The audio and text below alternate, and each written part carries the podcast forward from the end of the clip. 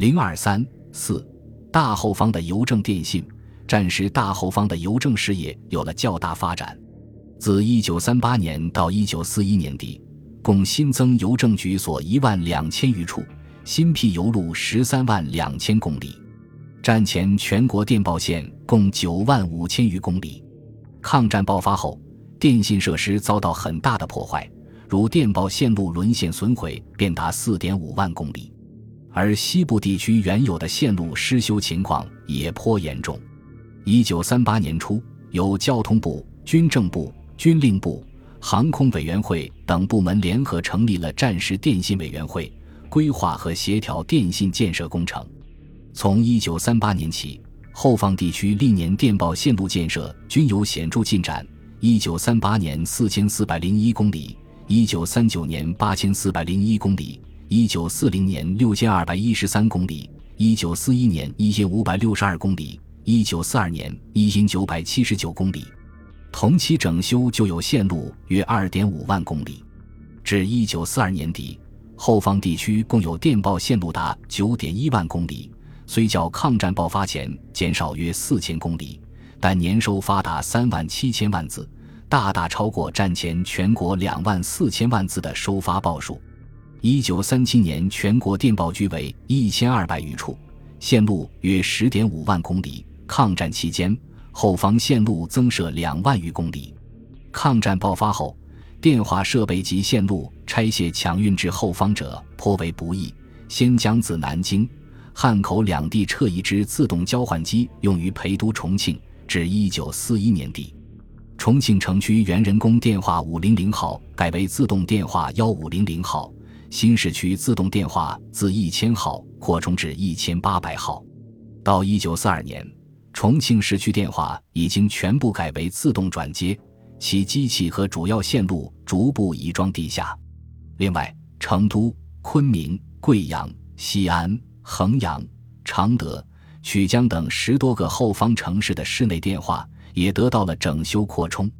另增设西昌、宜宾。园林等小电话局九处，至一九四四年底，后方城市市内电话总容量约达万余号。长途电话方面，战前共有长途划线约五点三万公里，抗日战争爆发后，长途划线损失达二点三万公里。一九三八年至一九四一年十二月，后方新设长途电话线共二点五万余公里，合计共有五点五万余公里。从通话地区看，以重庆、衡阳、西安为中心，规划并实施了西北、西南长途电话网，以能够与后方各省联络为目标，展接用话单位。以重庆为枢纽，历年开通长途电话的地区就有：一九三八年万县、长沙、宜昌、衡阳；一九三九年桂林、南昌、洛阳、老河口；一九四零年巴东。一九四一年，合川；一九四二年，龙门、沅陵、潜江。另一个长途电信中心衡阳至下列地区也先后开通了长途电话：汉口、南昌、沅陵、贵阳、吉安、南岳、湘潭、南平、邵阳、万载、芷江、上饶、曲江。另外，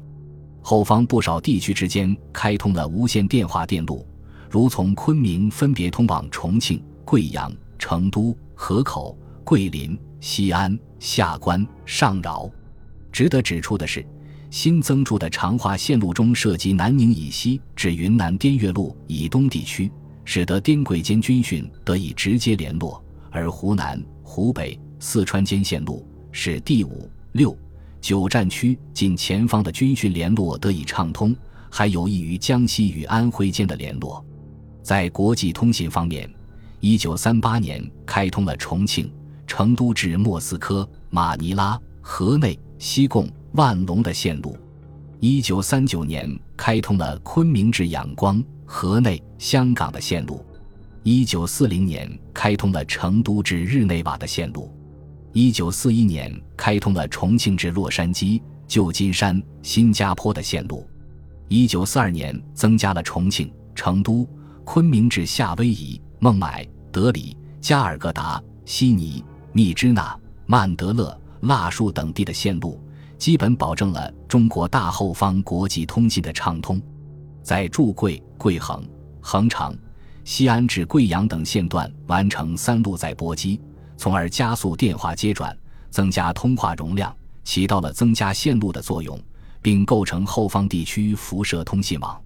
该工程于1943年全部完成，也是中国建立长途电话中心制制肇始。至1943年底，全国长途划线共6万6千七百余对公里，其中属于战前架设的为2万9千八百余对公里，而战时新架设的达3万6千九百余对公里。抗战时期，在无线电话方面，国民政府交通部拟定了同样以重庆、衡阳。西安为中心的通信网计划，覆盖及贵阳、昆明、兰州、康定、桂林、南郑、赣州、迪化等地，总共建立大型电台十余处，中小型电台幺零零多处，为维持军需民用之通话发挥了较大的作用。